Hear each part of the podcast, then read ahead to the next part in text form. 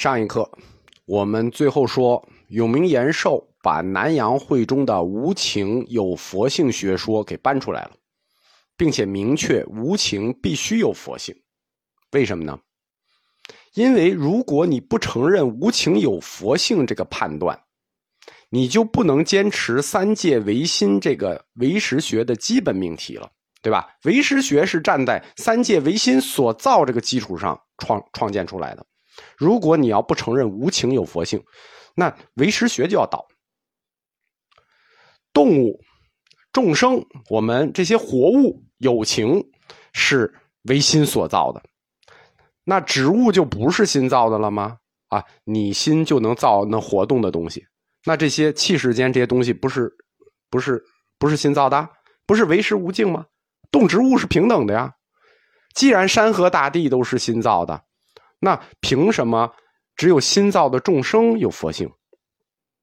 那新造的拖鞋就没有佛性啦，对吧？都是新造，诸法平等，就都该有佛性，否则这个逻辑就不通了，对吧？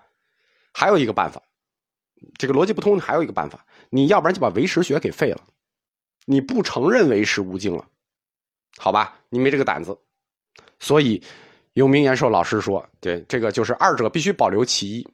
你要不然坚持三界唯心，如果你坚持三界唯心，那无情也有佛性，无情跟有情平等的，也有佛性。你要不然就把唯识学废了。那在这二选一之中，那我们只能承认无情也有佛性。所以永明延寿老师说：“哎，南阳慧中老师果然是国师啊，无情有性学说果然很 OK 啊。”对于无情有性的推导。它是基于唯识学的一个基础原理的，实际叫叫什么呢？叫不对也得对，对吧？你要是不对，你要说无情有性说错了，那就唯识学就错了，对吧？二二选一，不对也对的结论。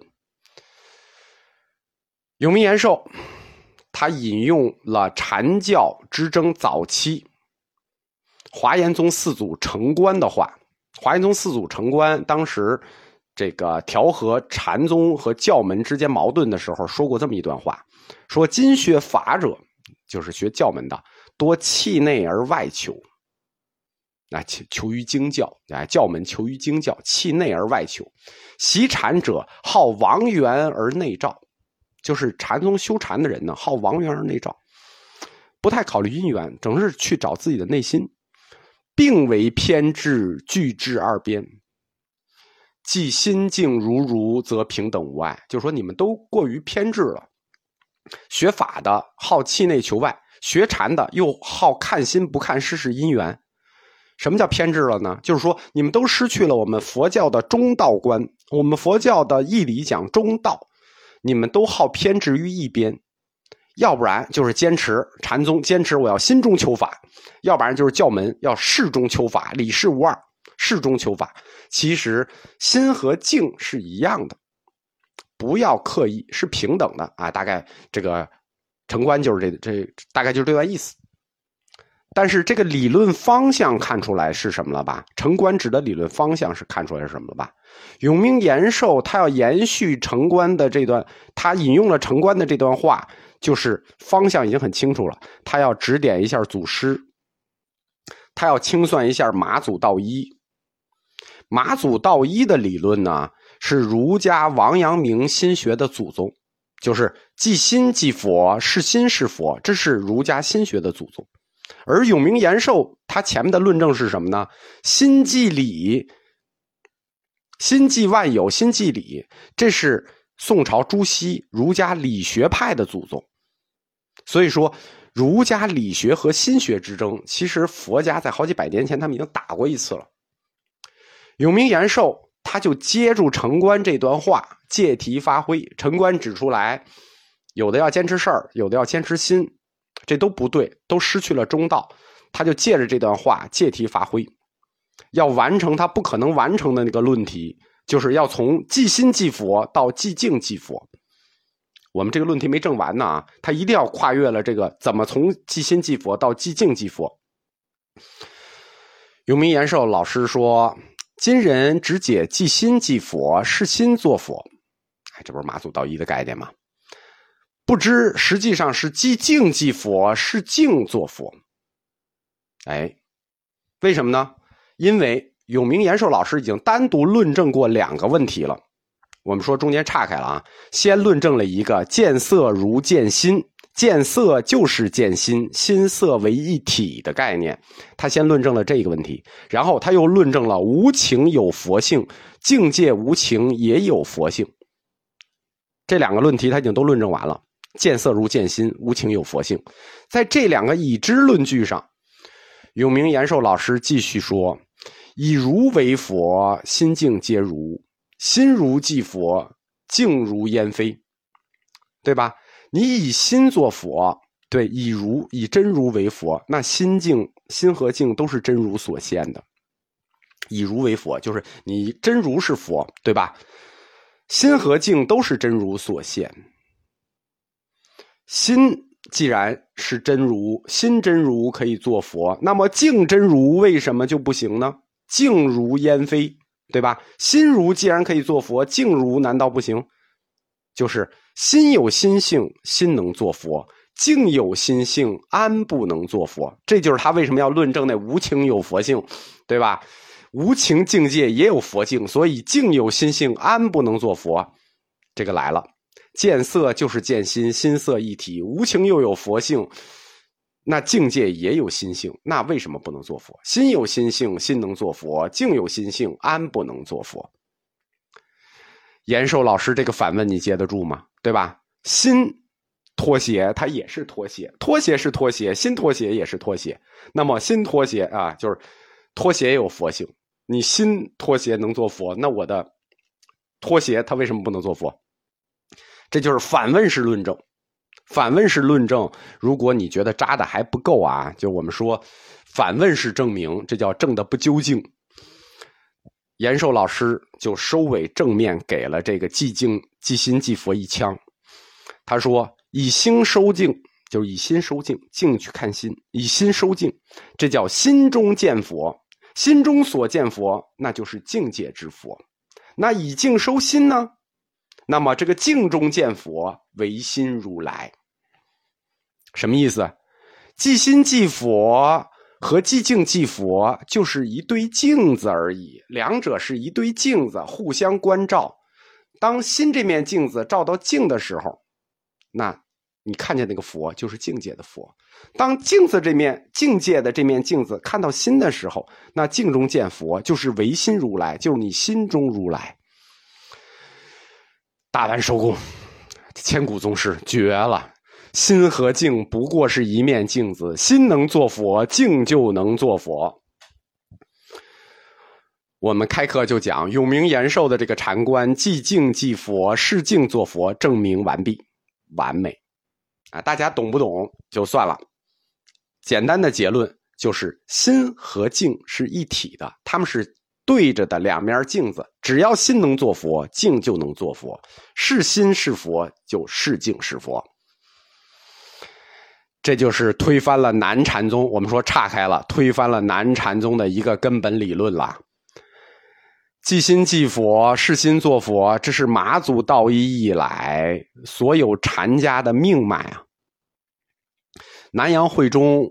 主张的这个无情有性说，其实自中唐两大禅系兴起以来啊，已经被人遗忘了。为什么呢？因为它是三个小宗：牛头禅、径山禅、会那个南阳会中禅三个小宗。一般佛教教理不讲，对吧？讲了你们也很难理解。你拖鞋有佛性这事儿怎么理解，对吧？但是我们禅宗课去年南阳会中、径山、牛头各用一课来讲，哎。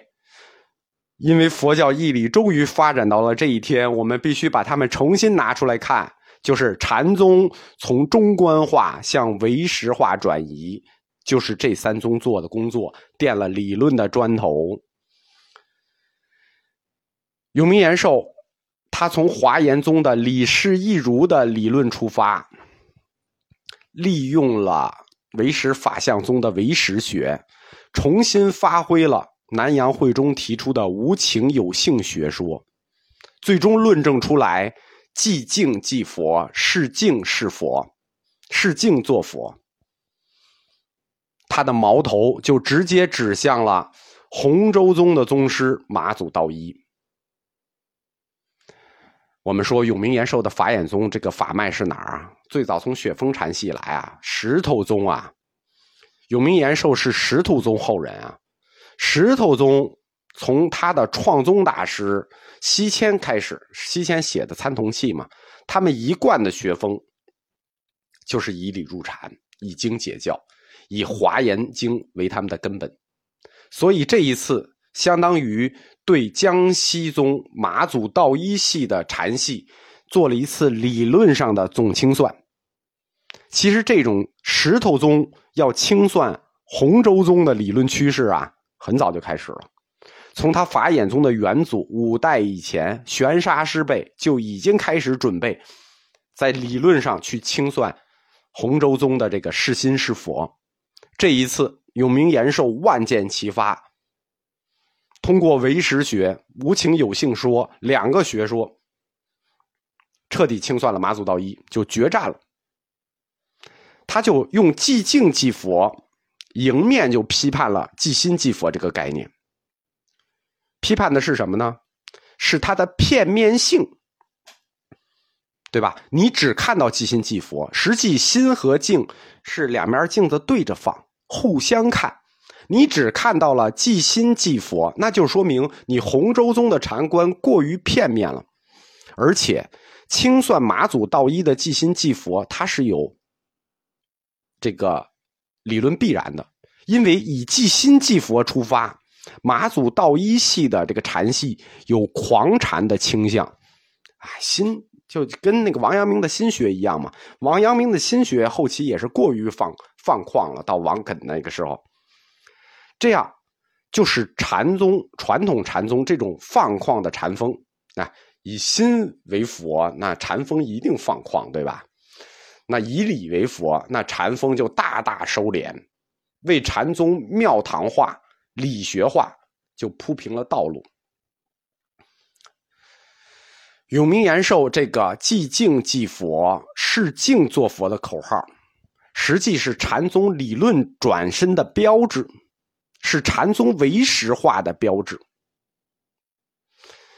它不但使境这个概念，就是外境概念，有了客体化的外观，也使理和心出现了分离的倾向。就是原来这个理和心啊，没有出现分离倾向，只强调心。理呢是具体的理事之间的关系，但这一次理和心并列分离了。这就是禅宗的。从马祖开始的禅宗心学，向永明延寿开始的禅宗理学转换的。佛教里的心学和理学先后出现的顺序和转换趋势和儒教是相反的。佛教先出现的是禅宗心学，然后向禅宗理学转换，而儒教呢，它相反，儒家先出的是宋朝的理学。向明朝王阳明的心学转换。如果说六祖慧能这个风动幡动，仁者心动，开创了禅宗心学，使禅宗心学达到了一个独立的这个高度，开创了五百年的禅宗心学。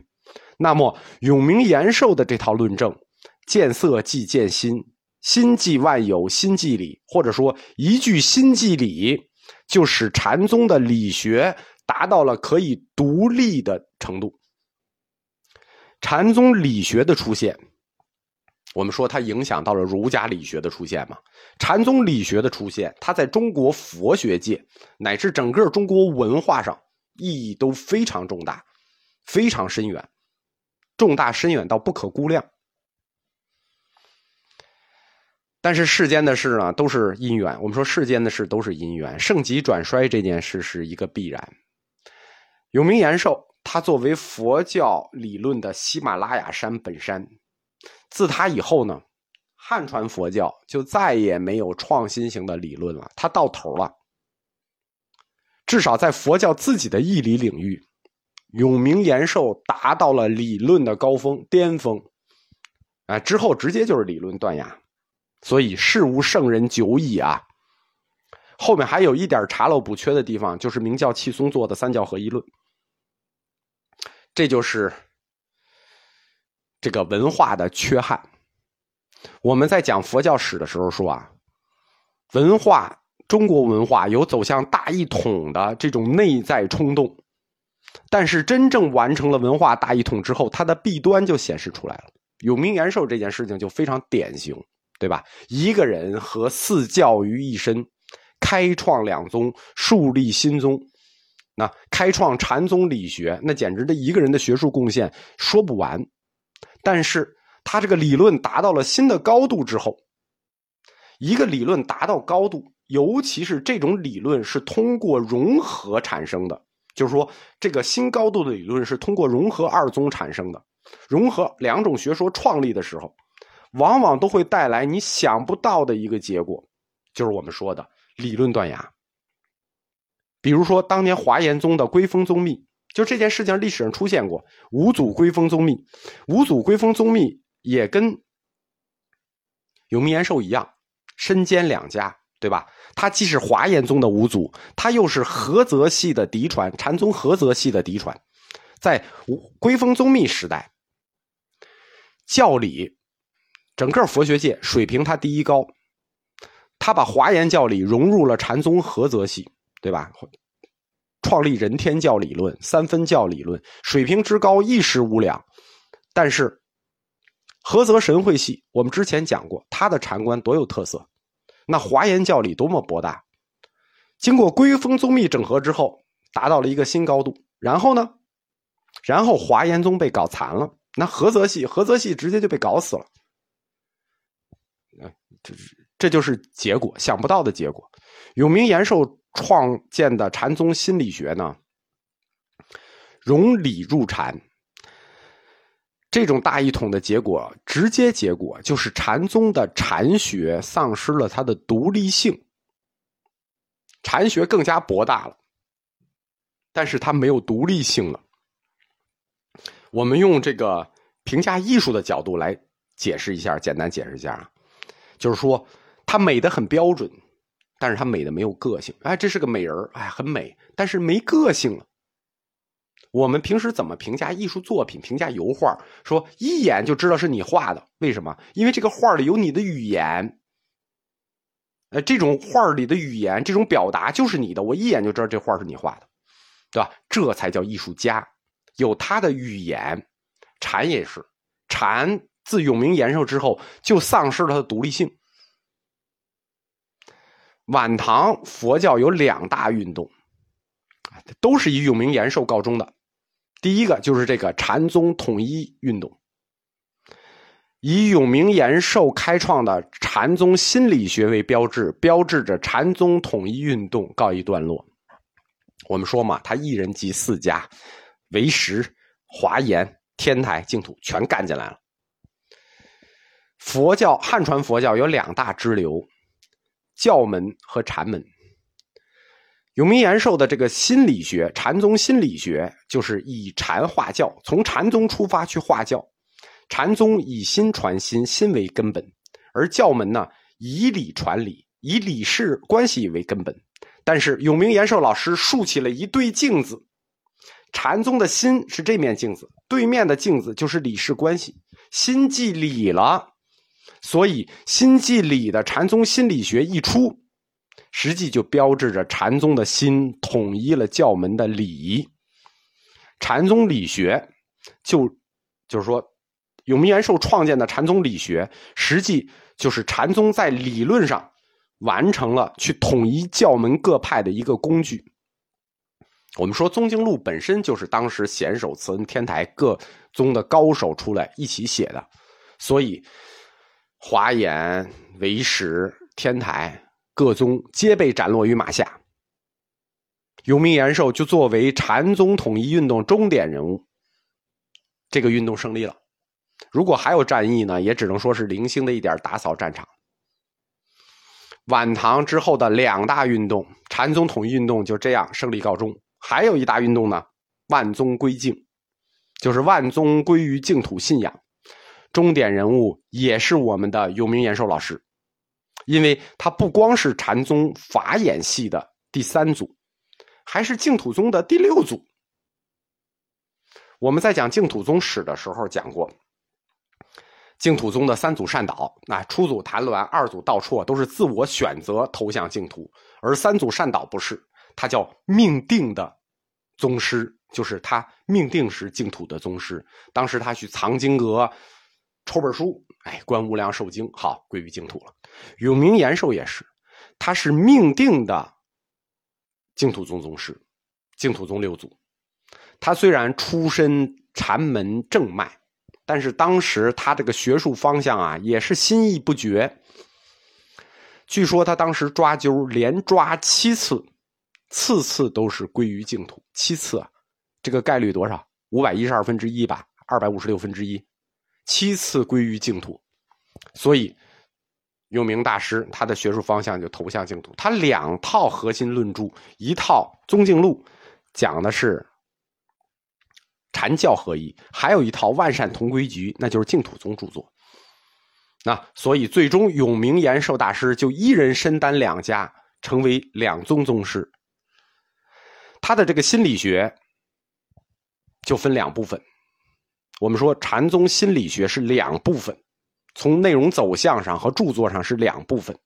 上部就是我们刚才讲过的禅教合流，以禅化教为目的的代表作。《宗敬录》一百卷，另一本心理学的下部，就是以禅净合流为目的的《万善同归集》。那上部结束的是禅宗统一运动，下部结束的是万宗归净运动。